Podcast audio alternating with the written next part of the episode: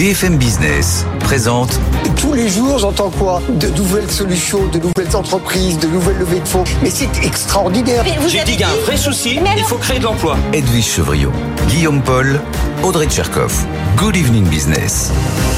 Il est bientôt 18h, il est bientôt 18h, soyez les bienvenus dans Good Evening Business, comme tous les soirs jusqu'à 20h. Bonsoir Audrey. Bonsoir à tous. Bonsoir Edwige. Bonsoir Guillaume, bonsoir Audrey, bonsoir à vous. C'est quelque chose qui était devenu euh, quasiment inexplicable pour beaucoup d'économistes. Le chômage ne remontait pas en France, tant mieux. Bon, bah, on a eu les chiffres ce matin, ça y est. Ça remonte, nous a dit la DARES. On va en parler bien sûr largement ce soir sur BFM Business. On va parler budget, sécu. Ça s'agite à l'Assemblée apparemment. Et crise du logement Oui. aussi, puisque notre invité c'est euh, Éric Coquerel. Il est président de la Commission des finances à l'Assemblée nationale. Il a dénoncé un 49.3 pur et dur. Et il dit qu'aucun amendement n'a été euh, retenu par le gouvernement, malgré les promesses qui ont été faites par euh, Elisabeth Borne ou encore Bruno Le Maire. Il sera avec nous si son train arrive de Bruxelles. Normalement, il est arrivé. Euh, on l'espère. Et puis, on parlera aussi de crise du logement, parce qu'il est député des Seine-Saint-Denis. Et on sait que c'est un énorme problème. Absolument. Et puis nos experts arrivent dans la foulée 18h30, Audrey, bien sûr. hein. Oui, alors dans les experts ce soir, décryptage des derniers chiffres du chômage, mais décryptage aussi de la dernière dégringolade en bourse. À la bourse de Paris, c'était ce matin pour le groupe Worldline, moins 60%. Il semblerait que les avertissements sur résultats se payent très cher en ce moment sur les marchés.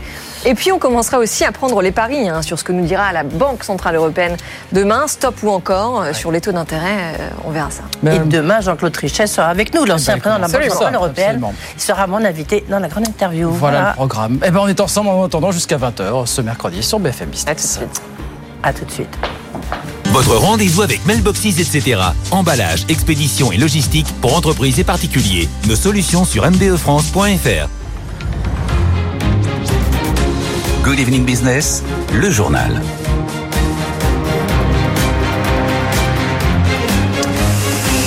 Donc oui, je vous le disais, effectivement, on a eu les chiffres euh, ce matin. C'est la DARES qui nous les a communiqués. Bonsoir Caroline Morisseau. Bonsoir. Le chômage a recommencé à augmenter en France au troisième trimestre bah, qui vient de s'achever là, Caroline. Oui, c'est ça. Alors, on est sur une légère remontée. hein. Il n'y a rien de très spectaculaire pour l'instant. Le nombre de demandeurs d'emploi en catégorie A a progressé, mais de seulement 0,6% au troisième trimestre, qui représente 17 400 personnes hein, sur, euh, inscrites en plus, sur euh, 3 millions au total. Et sur un an, on est toujours pour l'instant, je dis bien pour l'instant, sur une baisse euh, du nombre de demandeurs d'emploi hein, de 3,8%.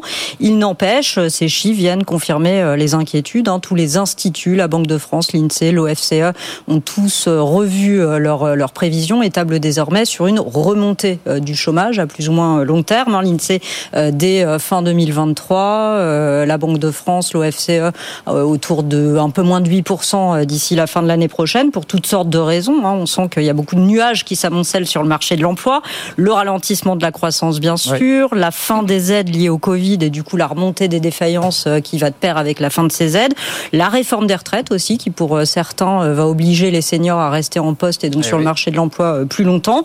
Pour autant, alors les économistes ne sont pas non plus alarmistes. hein. À l'INSEE, on nous dit qu'il est trop tôt pour parler d'un retournement. Il va falloir voir ce que ça donne euh, d'ici euh, plutôt en décembre, hein, d'ici euh, la fin de l'année. Mais la plupart des économistes considèrent en revanche que l'objectif affiché du gouvernement, c'est-à-dire autour le plein emploi, autour de 5% de chômage d'ici la fin du quinquennat, n'est plus tenable.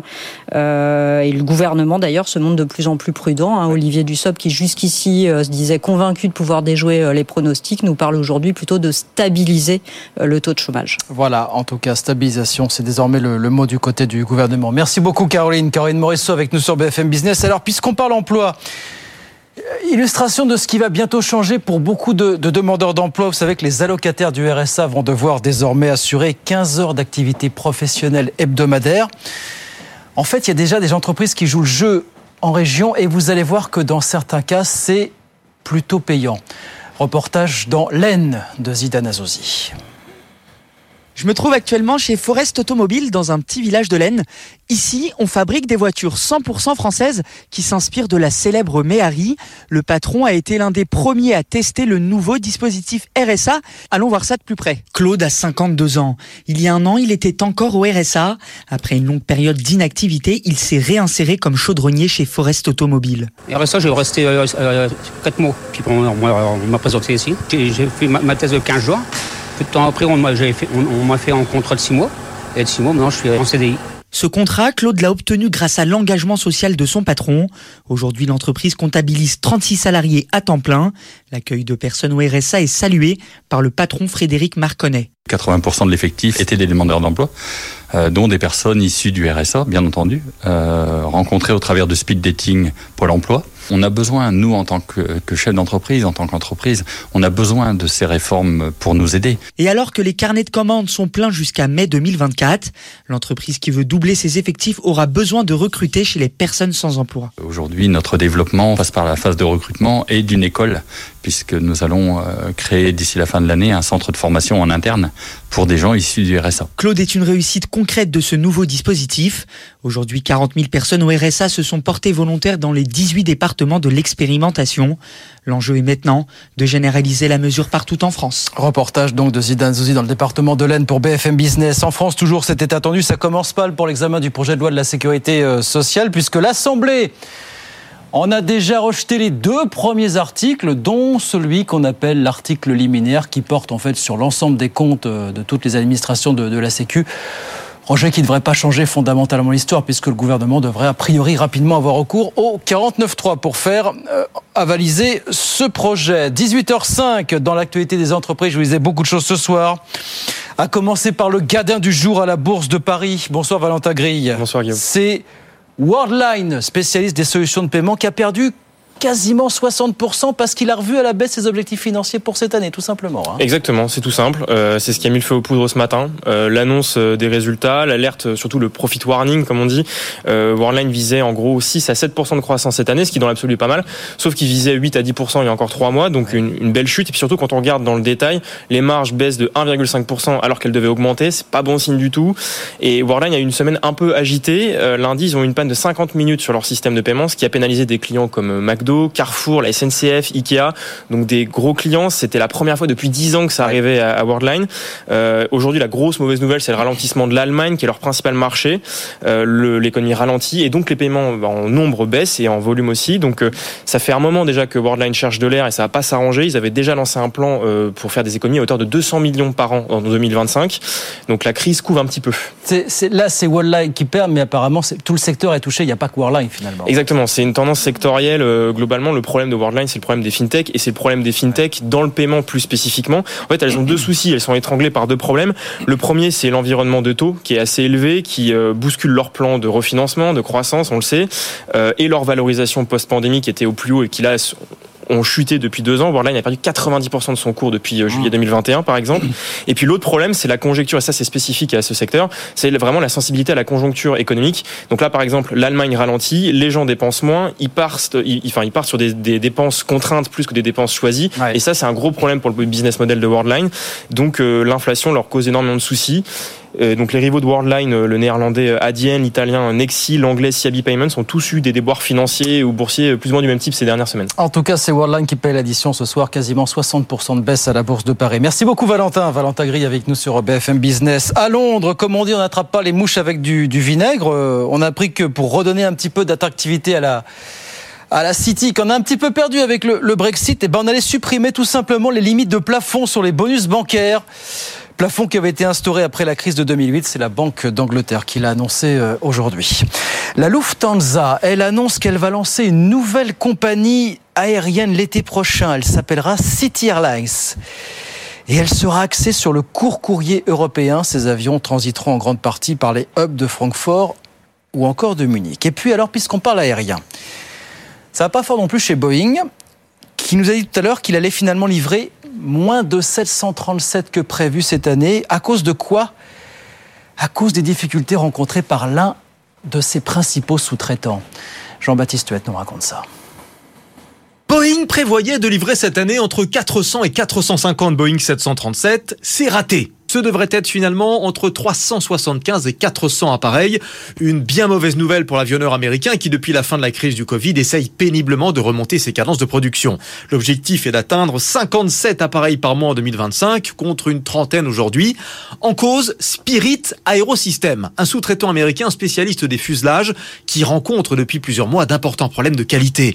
Trop de fixations mal percées sur les cloisons étanches, problèmes de raccord entre fuselage et empennage vertical, bref, des difficultés qui ont nécessité cité de nombreuses inspections qualité qui ont enrayé la chaîne de production. Une situation critique qui a même obligé Boeing à injecter directement des fonds dans le sous-traitant et à prolonger des délais de remboursement.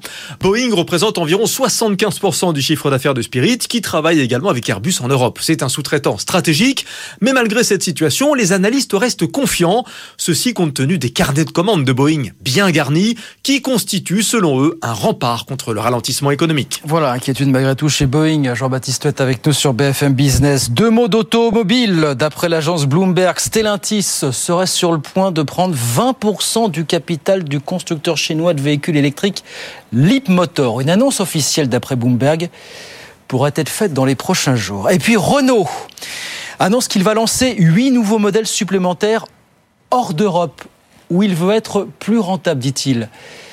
Huit nouveaux modèles d'ici 2027. Le groupe va y consacrer 3 milliards d'euros. Nous allons rendre la marque plus globale et plus internationale, écrit Renault dans un communiqué qui est paru aujourd'hui. Et puis pour finir, un petit mot de logement. Parce que vous savez qu'il y a un calendrier qui inquiète beaucoup de propriétaires concernant la sortie du marché des, passoires thermiques. À partir de 2025, les biens G ne pourront plus être loués en état, puis les F, puis les E beaucoup de propriétaires sont inquiets, mais le ministre du Logement, Patrice Vergrit, le disait ce matin euh, sur BFM Business. Pour l'instant, il n'y a pas vraiment de raison, malgré tout, de revoir ce calendrier. Écoutez. Moi, on m'a pas démontré encore aujourd'hui qu'un logement en G ne pouvait pas passer en F d'ici 2025 avec des travaux basiques de changement de fenêtre euh, ou autre. Donc moi, j'ai envie de travailler avec les professionnels de l'immobilier, mais de manière très pragmatique, pas sur des discours théoriques de on n'y arrivera pas.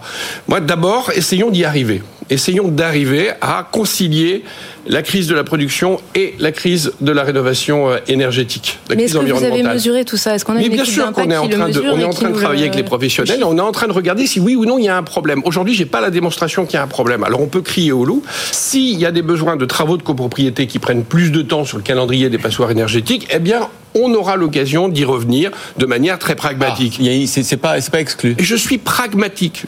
Voilà, il faut être pragmatique dans ces cas-là. Patrice Vergrit, le ministre du Logement, ce matin sur BFM Business, 18h11.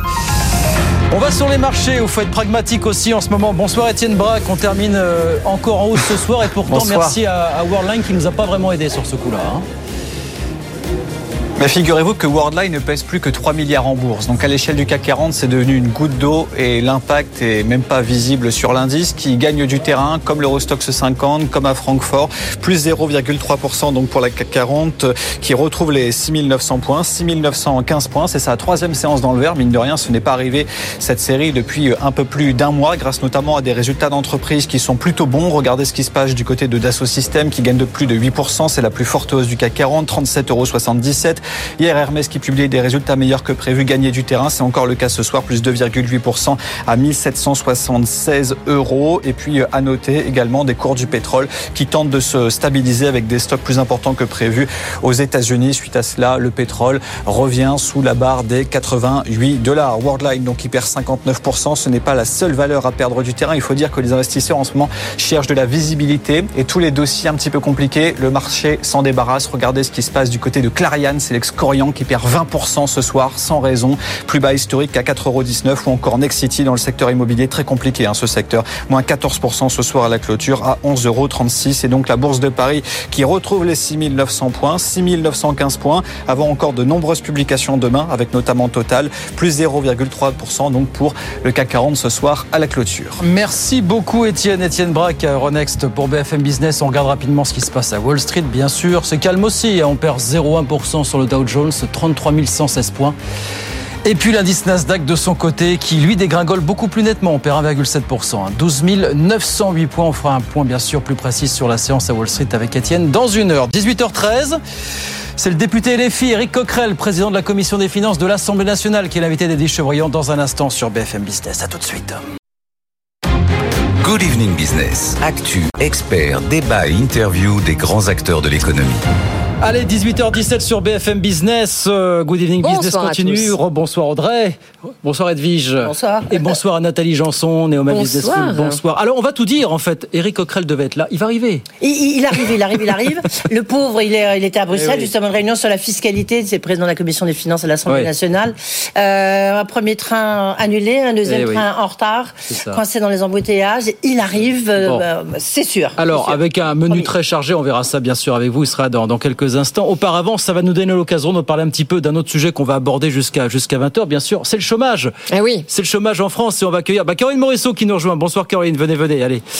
Venez nous rejoindre pour parler de ces chiffres du chômage qui sont tombés ce matin. Chiffres de la DARES pour le troisième trimestre. Début de l'inversion de la courbe du chômage. Bah peut-être, justement, Caroline, c'est ce que nous dit la DARES. C'est ce que nous disaient beaucoup d'économistes qui commençaient à ne pas plus comprendre ce qui se passait. Est-ce qu'on est, sur un retournement C'est compliqué que ça. On ne sait pas encore si on est sur un vrai retournement ou juste sur une mauvaise passe ponctuelle. Hein. Mais effectivement, euh, les chiffres de la DARES qui sont tombés aujourd'hui confirment un peu les inquiétudes, puisqu'effectivement, on est sur une remontée, même si c'est une légère remontée. Hein. On est sur un nombre de demandeurs d'emploi en catégorie A qui a progressé de 0,6% sur le troisième trimestre c'est léger pour l'instant, c'est pas non plus euh, spectaculaire. Sur un an, on est toujours pour l'instant euh, sur une baisse euh, du chômage de 3,8%. Mmh. Il n'empêche, hein, comme je le disais, ces chiffres viennent confirmer les inquiétudes. Tous les instituts, l'INSEE, l'OFCE, la Banque de France, tablent désormais sur une remontée du chômage et ont revu leurs prévisions à la hausse. Mais quand même, Caroline, si on regarde les dernières déclarations d'embauche que l'URSSAF a faites sur les derniers mois, on voit que les entreprises partout en France de toute taille et de tout secteur continuent quand même euh, d'embaucher parce qu'on a des taux d'embauche euh, qui sont stables. Hein. Alors oui, elle continue d'embaucher, mais il y a aussi un certain nombre de nuages qui s'amoncellent euh, et qui présagent peut-être d'un ralentissement mm. ou d'un coup de front, en tout cas sur le marché de l'emploi. Il y a les fins, la fin des aides, notamment liées au Covid, qui a soutenu un certain nombre d'entreprises et qui font qu'aujourd'hui, elles pourraient au moins geler les embauches, voire se mettre à licencier. Ça fait aussi monter les défaillances. Avec les remboursements des PGE, de la croissance économique. On a pour certains une réforme des retraites qui va aussi obliger certains seniors à se maintenir plus longtemps sur le marché de l'emploi et qui peut peser euh, sur les chiffres de du chômage. Enfin bon, il y a beaucoup de, de, signaux euh, faibles qui peuvent laisser penser. Vous êtes inquiète, euh, Edwige Chevrillon? Non, mais souvenez-vous, je posais la question à Olivier Dussopt, hein, c'était mm. pas plus tard que jeudi dernier, ministre du Travail.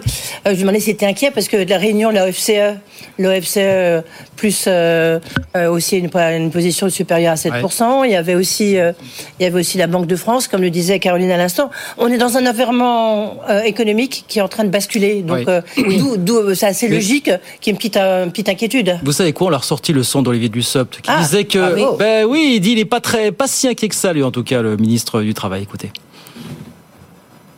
Ah bon, on l'écoutera plus tard. Bon. Pas inquiet, mais euh, ceci dit, moi, là je... où je lui ai dit, c'est votre job hein, de pas être inquiet. oui, oui, les ministres du travail. Hein. Mais, mais néanmoins, je l'ai trouvé quand même beaucoup plus prudent dans les mots qu'il a utilisés dans cet échange avec vous, et il a commencé pour la première fois à parler de stabilité. Hein. Mm, mm. Mm. Nathalie Chanson. Euh, oui, bah, je, je, pense que là, on est, on est, euh, c'est un, un trend que de toute façon on a déjà aussi observé euh, aux États-Unis. Il y a eu ces les petits soubresauts. À un moment donné, voilà, on s'est dit ça y est, c'est la fin. Bon, aux États-Unis, évidemment, ce n'est pas la fin, mais on voit bien que voilà, on est dans une période qui est un peu plus incertaine quant à ce qui va se profiler.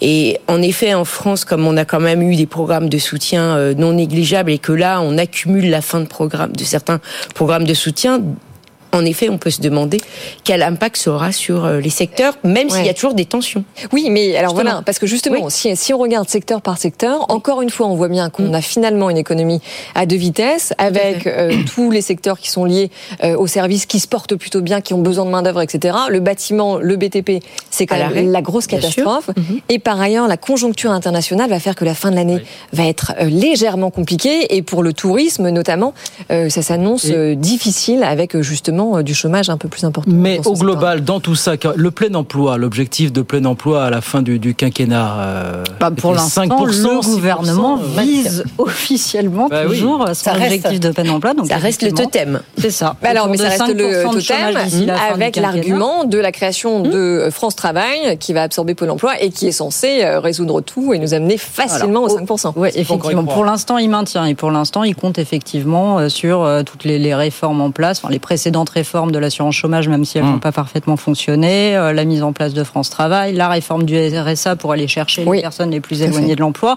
pour euh, continuer à faire baisser le chômage. Néanmoins, c'est ce que vous disiez tout à l'heure, moi, Olivier Dussopt, je trouve qu'il a considérablement quand même changé de discours.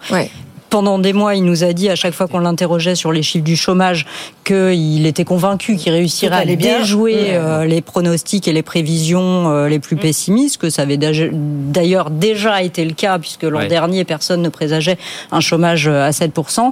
Mais aujourd'hui, il nous dit qu'effectivement, l'objectif, c'est de stabiliser le taux de chômage. Ça il nous parle bien. plus Il de est avec nous. 5%. Bah oui, on va l'écouter. On vous l'a vendu. Alors, on va écouter Olivier Dussopt. quelques- La semaine dernière, ici même. hein. Aujourd'hui, nous sommes à 7,1% de chômage. Banque de France à 7,5. hein. Nous sommes à 7,1% de chômage et notre objectif est de stabiliser euh, ce taux. Après, est-ce que euh, on bouge de plus 0,2, de moins 0,1 Il est trop tôt pour le dire. J'ai en tête que beaucoup de prévisions nous disaient que nous ne serions pas à 7,1%. Nous, nous y sommes. Beaucoup de prévisions disaient que nous serions en récession en 2023. Nous sommes encore en croissance. Donc, continuons à nous battre et, et surtout ne soyons pas dans une forme de, de, de, de prophétie autoréalisatrice. Battons-nous pour continuer à soutenir l'emploi et l'activité. Oui, alors en effet, prévision n'est pas religion, mais si on regarde les prévisions de l'EFCE notamment, Edwige, ce qu'on nous dit, c'est que pour 2024, on va avoir plus de 50 000 postes euh, détruits sur, le, sur la première partie de l'année et qu'en gros, on va arriver à 8% de taux de chômage. hein. Oui, alors bon, ça c'est les prévisions de l'OFCE, l'OFCE, Oui, oui. parce que la Banque de France est à 7,5, hein, je pense, euh, sous le contrôle euh, de Caroline. Ce qu'on, euh, en tous les cas, moi ce que je veux dire, c'est qu'il y a des nouveaux secteurs qui, en tous les cas, sont en train euh, d'embaucher. Euh, euh, hier, on, on parlait de la, à l'occasion de la plateforme, euh, euh, la journée de la plateforme automobile, Oui. on voyait Jean-Dominique Sénard, on voyait tout, bah, bon, bah, y compris les équipementiers, ils étaient tous en train de nous dire, on va embaucher parce que dans l'électrique, on a besoin de beaucoup de monde. On a besoin de formation, on a besoin de compétences, c'est certes, mais ils voulaient embaucher euh, 7000 CDI ici, euh, d'autres euh, en voulaient en, embaucher euh, 500, plus 100. On, voit bien qu'il y a quand même euh, des secteurs qui sont en train de se, de bouger, voilà, de, de se transformer, et ça nécessite de l'emploi. Après, euh, peut-être que ça sera pas suffisant, c'est sûr. Mais effectivement, Olivier Dussopt, maintenant je le réécoute, effectivement, c'est plus la même ambiance, quoi. C'est plus la même atmosphère. hein. Très clairement, Caroline, on est d'accord. hein, c'est plus- Il a vraiment changé de discours entre il y a quelques mois encore, et, mais même les instituts euh, et les économistes ont changé de braquet récemment. hein. Avant Mm. l'été, ils Oui, n'étaient pas sur ces prévisions. Non. Edwige? Euh, non, ce que je voulais dire, c'est que le, euh, sur la question du, du chômage, il faut effectivement faire un peu attention. Il n'en demeure pas moins qu'on est... euh, pour l'instant, ils ont toujours été dans les clous, non? Vous voyez ce que je veux dire? Leurs prévisions ont toujours été justes, parce que même en 2023 ou en 2022, C'est on vrai, disait, c'est vrai. euh, maintenant ça va être la catastrophe, etc. Et finalement, la catastrophe ne s'est jamais de même- constater que même le au mois de gouvernement avait juin et au mois de ouais. juillet. Oui, c'est vrai, mais il y a un Oui. certain nombre d'économistes qui considèrent que le plein emploi en France, compte tenu de la oui, situation économique et de la... Oui, ça n'existera jamais. Non, c'est pas c'est pas 5% le plein emploi en France pour certains économistes, Ah. C'est est. 7%. C'est ce que- hier, on y est a déjà. C'est ce que vous dites aussi, euh, Bah, Nathalie moi, Ça, je ne suis pas une spécialiste de, de, de l'emploi, mais c'est vrai qu'il y, a- il y a un débat sur est-ce que c'est 5 ou est-ce que c'est 7, puisqu'on a un marché de l'emploi qui est très euh, qui est très particulier. Effectivement, on a on a un seuil euh, naturel qui est beaucoup plus élevé que dans d'autres pays pour plein de raisons, parce que le marché du travail est rigide, parce qu'on se déplace pas géographiquement. Enfin bon, voilà, la liste est très très longue euh, de, de facteurs qui expliquent euh, un, Et puis un seuil, euh, facteur justement dont on n'a pas encore parlé, mais dont vous allez parler forcément avec euh, Monsieur Coquerel, c'est que c'est la crise du logement. Oui, justement, c'est lié. Mais ça va, Ouais, ça va beaucoup jouer.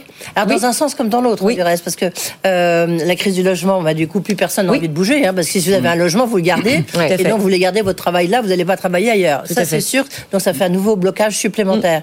Mais en revanche, lorsqu'on regarde ce qui se passe dans le Nord, euh, vous avez avec ces 4 gigafactories qui, qui, euh, qui créent beaucoup, beaucoup, beaucoup d'emplois, ben voilà, là, il y a la création d'emplois, mais du coup, il y a la crise du logement, il n'y a pas de logement. Donc, ils sont en train de réfléchir, c'est ce que disait Jean-Dominique Sénard, le patron de Renault, à créer des... euh, à acheter du foncier pour parce que là-bas il y en a Pour pouvoir loger les employés. pour loger les employés c'est le retour au train du 19e Et c'est exactement ce que j'allais dire. On se retrouve, inversement- euh, oui, c'est moi, inversement mes, ce que mes grands-parents étaient logés dit- de cette façon. Ah bah ouais, euh, C'est aussi ce que dit le patronat, c'est que cette Oui. crise du logement euh, freine les velléités de réindustrialisation en France, finalement. C'est un petit peu le, le problème euh, aujourd'hui. Absolument, ou alors il faut trouver des solutions, comme avaient nos grands-parents.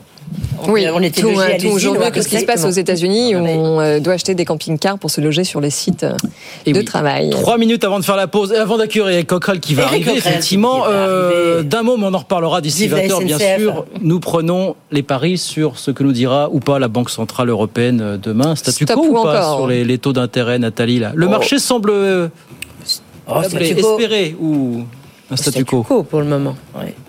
Parce que là, c'est quand même euh, la, la- la situation est pas non plus très très facile. On a quand même euh, des marchés qui sont euh, voilà qui réagissent de façon inhabituelle. En Europe, on a l'Italie qui qui inquiète. Hmm. Euh, voilà. Et comme elle a d'autres programmes, parce qu'il faut pas oublier qu'elle a un, un programme de de fin de réinvestissement en fait de des titres quand ils viennent à échéance. Donc on va plus les réinvestir et ça aussi ça pèse sur les taux. Donc euh, donc là. Oui, d'accord, mais enfin, on a quand même une inflation qui n'est pas complètement jugulée. C'est pour avec ça. Des, euh, Mais comme elle sait qu'il y, a déjà- matières il y a déjà premières. naturellement, et ça va naturellement peser sur les taux, cette Ouais. composante de fin de programme de réinvestissement, euh, puisque là, c'est au fur et à mesure, euh, on réinvestit de moins en moins.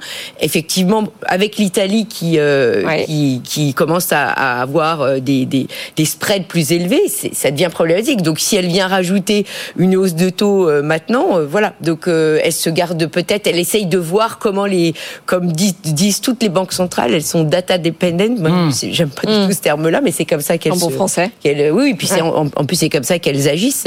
Euh, en tout cas, elle, elle, elle a vraiment une situation particulière euh, devant elle à cause de ça. Edwige. Euh, moi, moi, je parie qu'effectivement, euh, statu quo, parce que l'inflation, quand même, l'inflation reste élevée, mais on voit bien qu'il y a des perspectives d'inflation, quand même, qui sont beaucoup plus faibles. Non, pas beaucoup plus, qui sont plus faibles. Donc, euh, ça serait assez logique qu'il y ait eu ce statu quo de la Banque Centrale Européenne. J'en profite pour rappeler que demain, émission spéciale Eh oui. euh, sur BFM Business. Avec Et un invité ensuite, spécial. euh, un invité euh, qui sera l'ancien président de la Banque Centrale Européenne, qui est souvent là avec nous, Jean-Claude Trichet. Oui. C'est toujours intéressant de, de décrypter, parce qu'on voit bien qu'il est encore un peu euh, comme s'il était euh, au Conseil des gouverneurs, on va dire ça comme ça. Il n'y a pas tant que la décision que le- les commentaires, évidemment, comme toujours, qu'on va Oui, toujours, très oui. très aura- Avec l'idée qu'alors voilà, Les marchés ne comprendraient pas hein, si, si c'était pas un statu quo. Ah, et alors, bah, bah, écoutez, moi, je vais me faire l'avocat du diable euh, et je parie pour une dernière hausse de taux parce que je Ah, pense quand même ouais, que les tensions, euh, que les dernières tensions sur les matières premières, sur le pétrole, sur le gaz. Contexte géopolitique. Oui, exactement. Moyen-Orient, oui, ouais. Complexe qui va faire que finalement, euh, dernière hausse de taux. Mais les paris sont pris. Hein. Les paris sont C'est enregistré. Il y a pause et puis il y a Et des Guillaume plateaux. Il y a- Bah, il faut se mouiller dans la vie. Statu quo.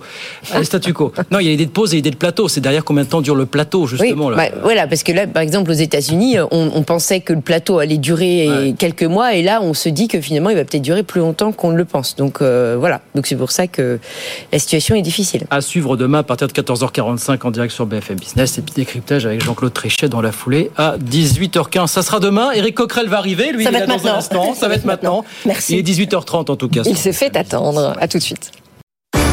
BFM Business, l'info éco. 18h30 sur BFM Business. Dans l'actualité, c'était donc presque devenu un mystère pour beaucoup d'économistes. Le chômage en France est un peu reparti à la hausse au troisième trimestre qui vient de s'achever. Le nombre de demandeurs euh, d'emploi inscrits en catégorie A a progressé de 0,6% par rapport au trimestre précédent, d'après la DARES. Si on prend les catégories A, B et C, le nombre d'inscrits quand même progresse de 0,2% d'un trimestre à l'autre.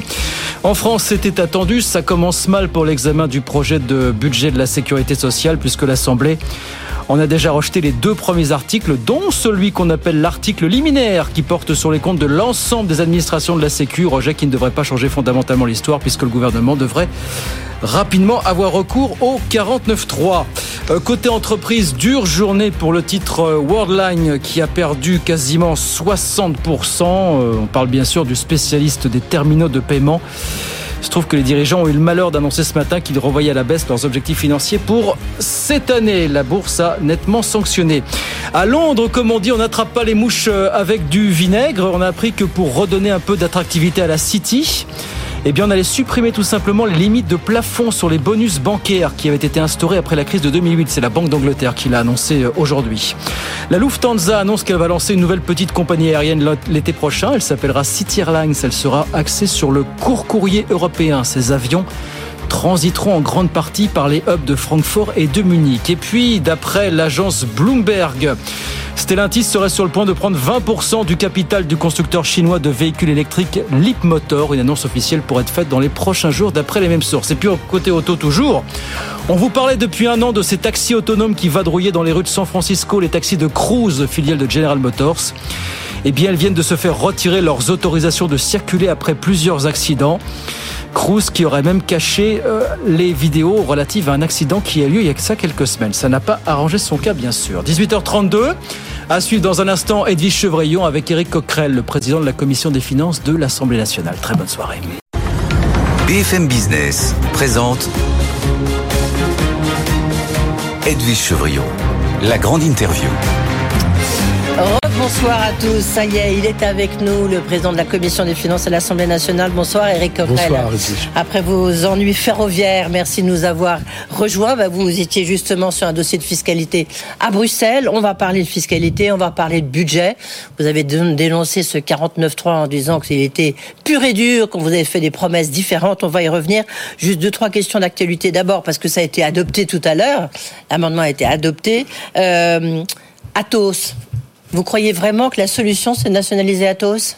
Bah, en tout cas, la solution, c'est pas ce qui venait de se passer. Donc, euh, quand une entreprise euh, est dans un secteur euh, stratégique à ce point et vit beaucoup des commandes de l'État, où il vaut mieux que ça soit nationalisé, je pense que les amendements, notamment portés par Olivier Marlex, le patron des Républicains, mais aussi d'autres à gauche, je pense à Sébastien Jumel, étaient vraiment souhaitables et qu'il est urgent de sauver cette entreprise. Et je vois pas très bien quelle autre manière de la sauver que de la nationaliser.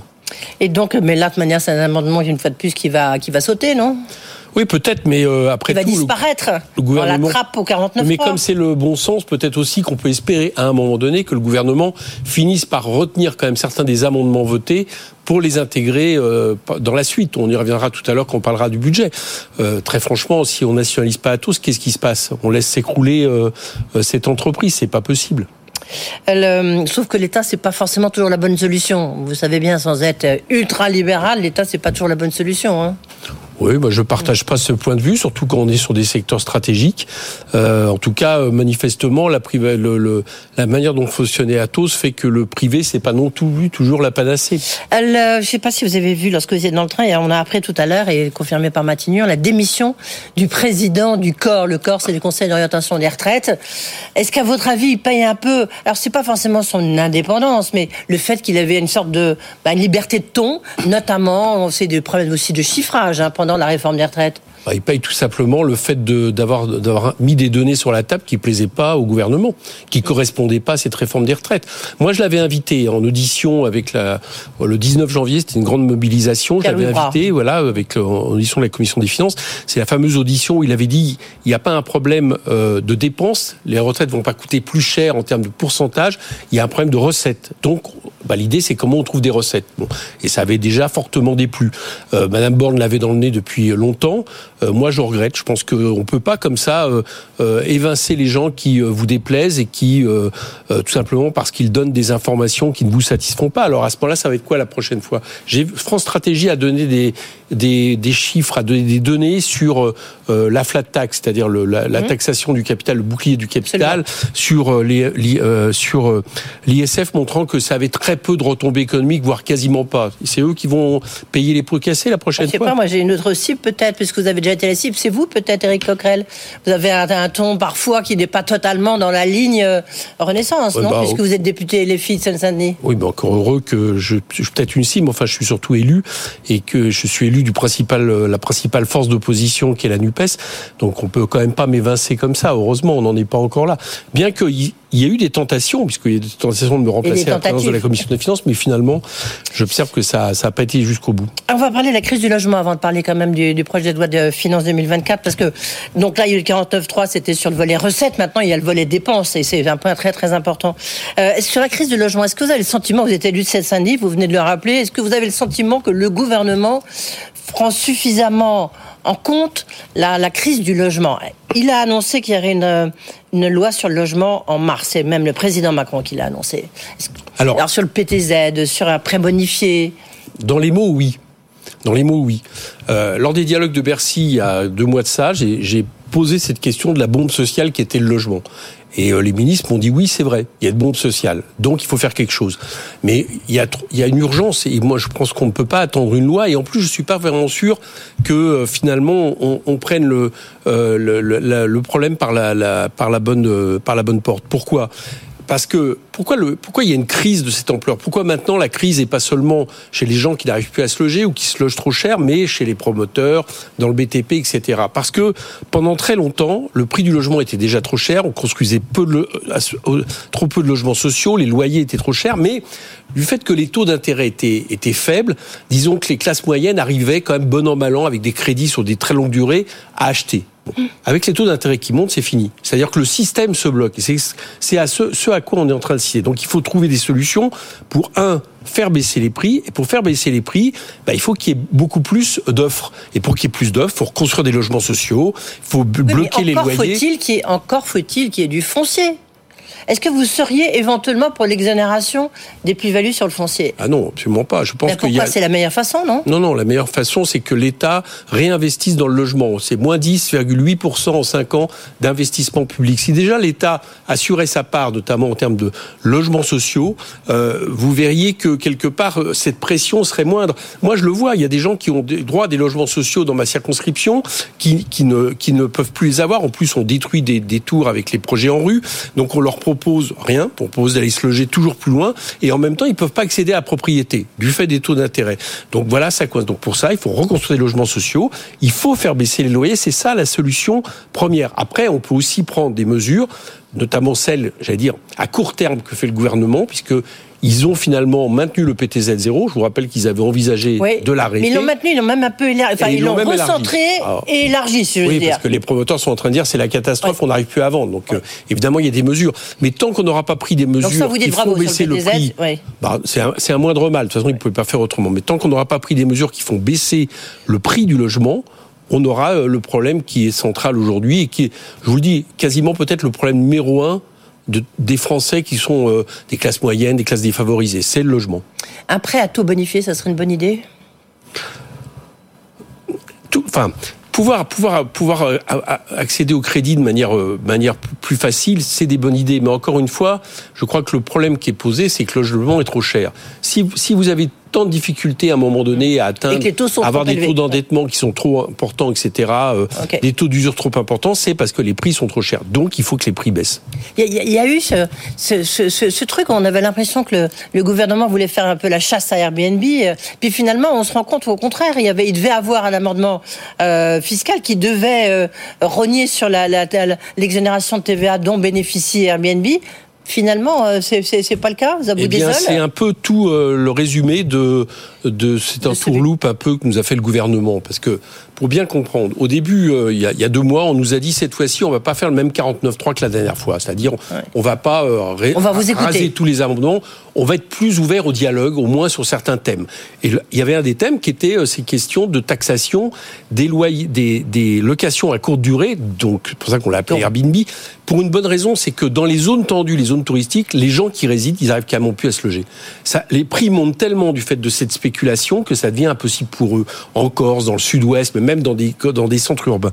Donc l'idée était de, rendre moins intéressant les locations à courte durée. Il y avait un, amendement transpartisan qui proposait de faire en sorte que les abattements des, des locations courte durée et longue durée baissent et soient au même niveau.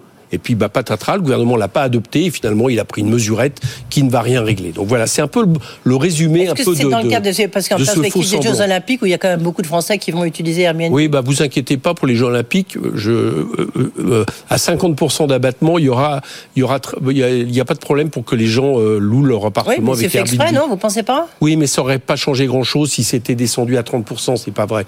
Euh, le, la demande est tellement importante que ça n'aurait pas changé. Les gens auraient gagné un peu moins d'argent. Bah écoutez, pas, c'est pas dramatique. Le, alors ce budget 2024, donc je, répète là, on est dans le, le volet euh, donc euh, recette a été euh, a été bah, est passé à cause du 49.3. Donc vous, venez de dénoncer les, conditions. Là, il y a le volet dépenses. Euh, mais en même temps, c'est un peu de votre faute. C'est-à-dire que c'est sûr que le gouvernement n'avait pas de majorité, que les débats ont été quand même la dernière fois extrêmement violents, notamment avec la Nupes ou la Nup. Euh, vous êtes euh, élu LFI. Finalement, c'est pas ben, vous récoltez un peu ce que vous avez semé, non? Non, je crois pas. Le problème, c'est qu'on n'est pas dans une démocratie parlementaire dans ce pays. On n'est pas une démocratie moderne. Mmh. Euh, pourquoi? Parce que il n'y a, y a, pas de démocratie comme ça où un gouvernement peut euh, appliquer un, un, programme, un budget, alors qu'il n'a pas de majorité. Il est Prenons en Allemagne le fait d'avoir. Euh, vous êtes obligé à essayer de trouver des compromis. Il y a des coalitions. Là ici, c'est des choses qui existent en Allemagne. Oui, d'accord. Il y a une culture différente. D'accord, mais les, la, la, culture est peut-être différente, mais c'est surtout aussi qu'il n'y a pas le 49-3. Vous n'avez pas un système où l'exécutif est aussi fort par rapport au Parlement. Et donc là, le 49-3, c'est un peu le, la démonstration. Pourquoi? On a un gouvernement qui dit je viens avec un budget. Il y a des modifications qui sont votées par l'Assemblée et avec des députés de la majorité. Vous avez par exemple euh, un certain nombre d'amendements de, sur les recettes qui proposent une taxation sur les superdividendes. C'est pas France Insoumise, c'était une proposition de Jean-Paul Mattei, Modem, ouais. sur les rachats d'actions, idem, etc.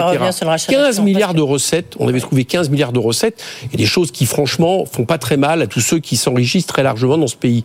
Le bilan, c'est qu'au lieu de se dire bon bah je vais trouver un compromis avec le Parlement, avec l'Assemblée, voilà, on va, on va s'y réfléchir, ça a été on fait le 49-3, on rase tout ça, on met quelques mesurettes pour faire plaisir. Bon, bah ça, c'est pas une façon de gouverner, et à mon avis, ça peut pas tenir très longtemps, et en plus, c'est pas bon pour le pays. Oui, mais c'est vous qui avez preuve. Quand je dis vous, c'est pas vous en l'occurrence, oui, vous intitulé personné, parce que au contraire, je pense que bah, tout le monde se félicite de, de, votre rôle à la tête de la commission des finances.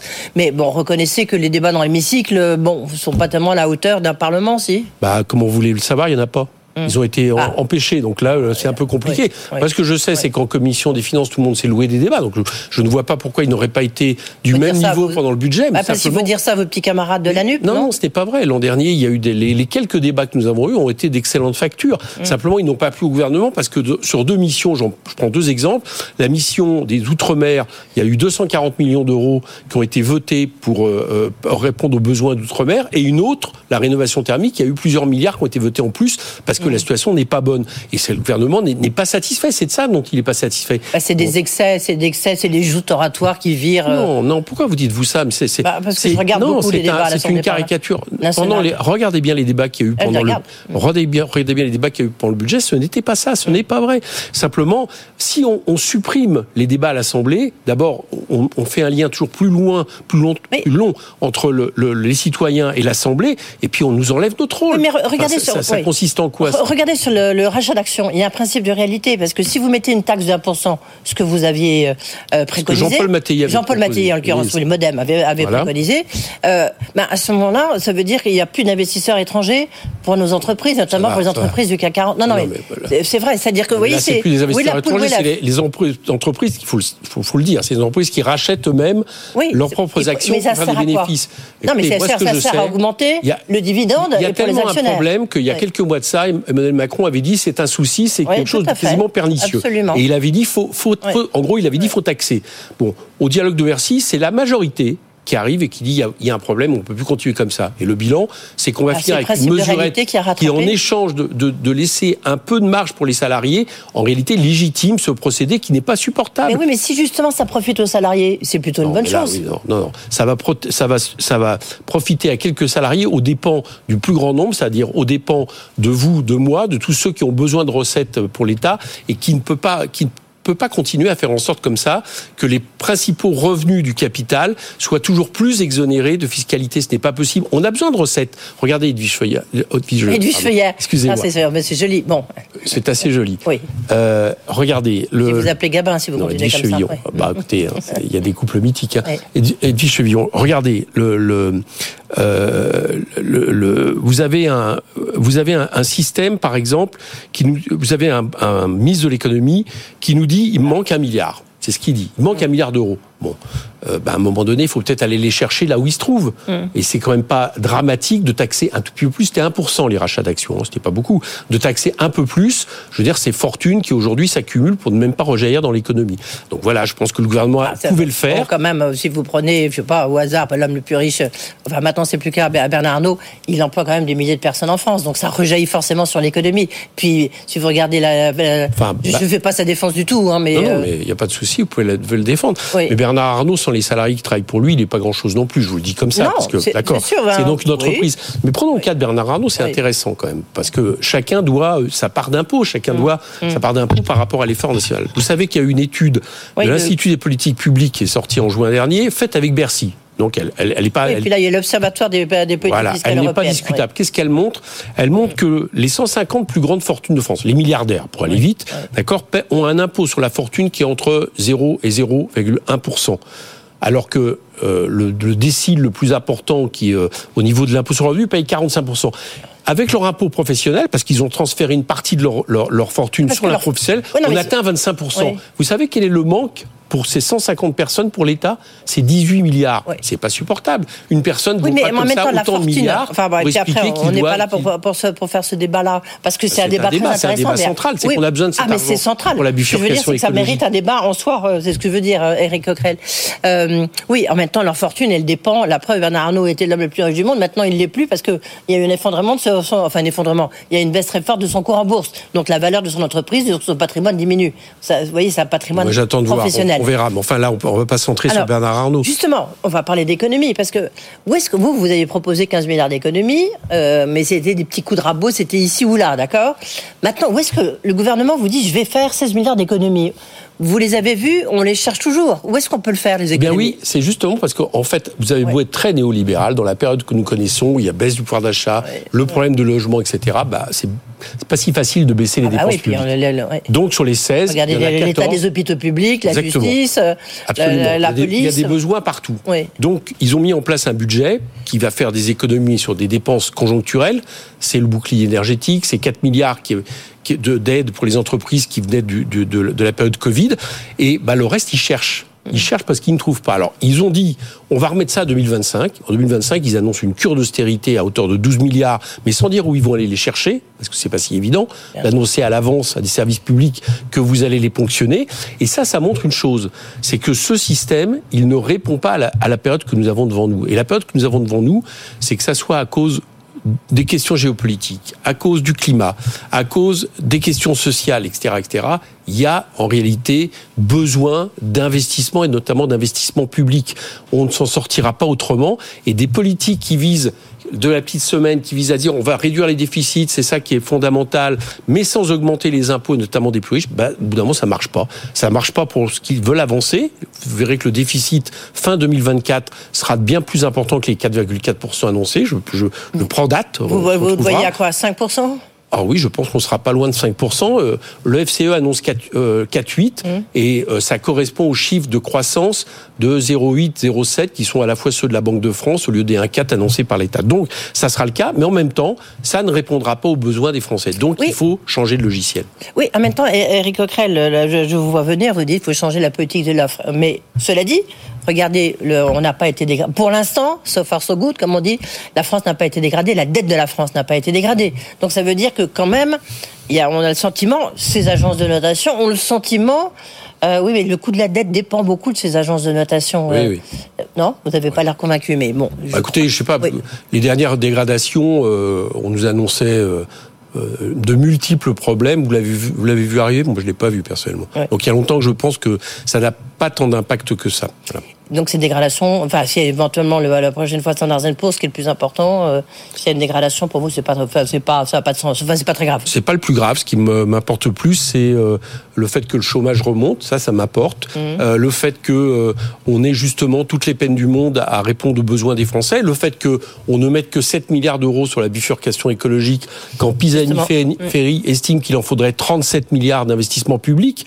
Bon, et moi, je pense que la dette écologique est bien plus grave que la dette financière. Je peut-être vous choquer, mais voilà, je pense Non, que non, non, la, première, raison. elle n'est pas annula- annulable. Donc, elle n'est pas d'accord avec vous. Bien. Et donc, à partir de là, c'est plutôt ces, ces critères-là que je recherche euh, que le fait qu'une agence de notation nous dégrade de, de, euh, très légèrement.